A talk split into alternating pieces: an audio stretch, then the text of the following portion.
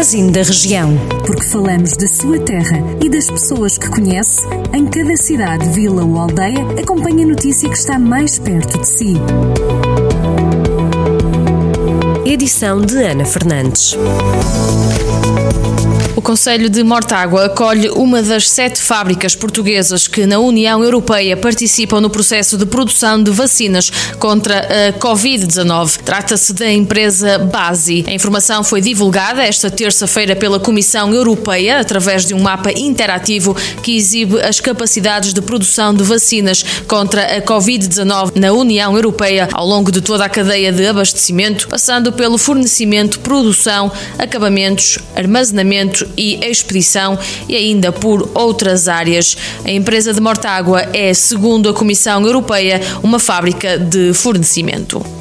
A Comissão Nacional de Proteção de Dados vai multar a Câmara Municipal de Nelas em 2.500 euros por ter divulgado nas redes sociais a identidade de duas pessoas infectadas com Covid-19, segundo avançou o jornal O Público. Tudo aconteceu em meados de março de 2020, quando o município reportou o aparecimento de três novos contágios no Conselho, onde mencionava um homem de Canas de Senhorim que teria ido a Ovar e um casal que vivia em Val de Madeiros, que se teria deslocado à França entre os dias 4 e 14 desse mês. Resende já tem instalada desde o início de julho uma rede gratuita de acesso à internet. O projeto Resende Free Wi-Fi tem sete hotspots espalhadas por algumas zonas do Conselho.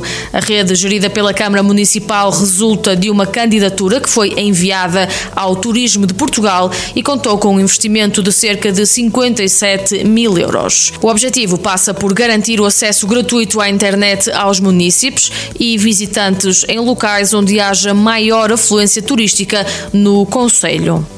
Terminamos por Viseu. Tomou recentemente posse o novo diretor do agrupamento de escolas Infante Dão Henrique. O professor Diniz Augusto Saraiva sucedeu a João Caiado, que dirigiu a instituição de ensino durante 30 anos. A tomada de posse teve lugar no auditório do campus Politécnico.